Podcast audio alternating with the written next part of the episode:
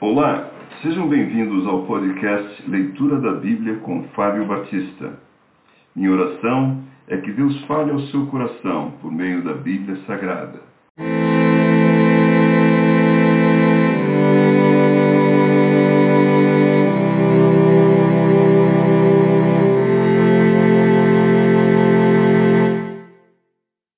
Gênesis capítulo 2 Assim, pois, foram acabados os céus e a terra e todo o seu exército.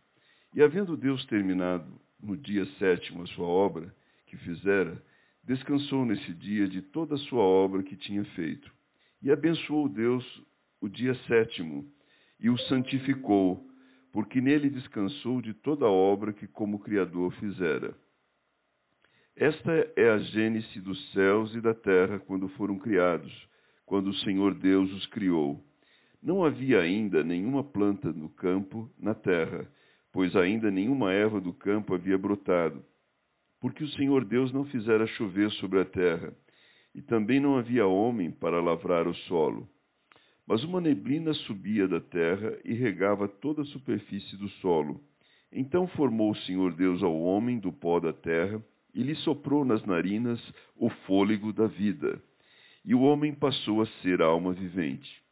E plantou o Senhor Deus um jardim no Éden, na direção do Oriente, e pôs nele o homem que havia formado.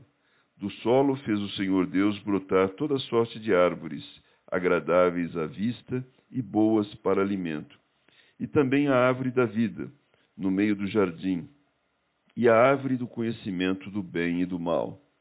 E saía um rio do Éden para regar o jardim, e dali se dividia, repartindo-se em quatro braços. O primeiro chama-se Pison, é o que rodeia a terra de Avilá, onde há ouro. O ouro dessa terra é bom. Também se encontram lá o bidélio e a pedra de ônix. O segundo rio chama-se Gion, é o que circunda a terra de Cush. O nome do terceiro rio é Tigre, é o que corre pelo oriente da Síria. E o quarto é o Eufrates. Tomou, pois, o Senhor Deus ao homem e o colocou no jardim do Éden para o cultivar e o guardar. E o Senhor Deus lhe deu esta ordem: De toda a árvore do jardim comerás livremente, mas da árvore do conhecimento do bem e do mal não comerás, porque no dia em que dela comeres, certamente morrerás. Disse mais o Senhor Deus: Não é bom que o homem esteja só. Falei uma auxiliadora que lhe seja idônea.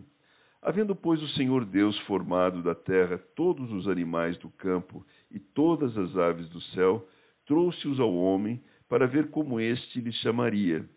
E o nome que o homem desse a todos os seres viventes, esse seria o nome deles. Deu nome o homem a todos os animais domésticos, às aves dos céus e a todos os animais selváticos para o homem, todavia, não se achava uma auxiliadora que lhe fosse idônea. Então o Senhor Deus fez cair pesado sono sobre o homem, e este adormeceu. Tomou uma das suas costelas e fechou o lugar com carne. E a costela que o Senhor Deus tomara ao homem, transformou-a numa mulher, e lhe a trouxe. E disse o homem: Esta, afinal, é osso dos meus ossos e carne da minha carne. Chamar-se-á varoa porquanto do varão foi tomada.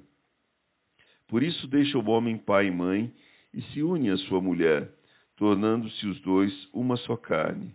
Ora, um e outro, o homem e sua mulher, estavam nus e não se envergonhavam.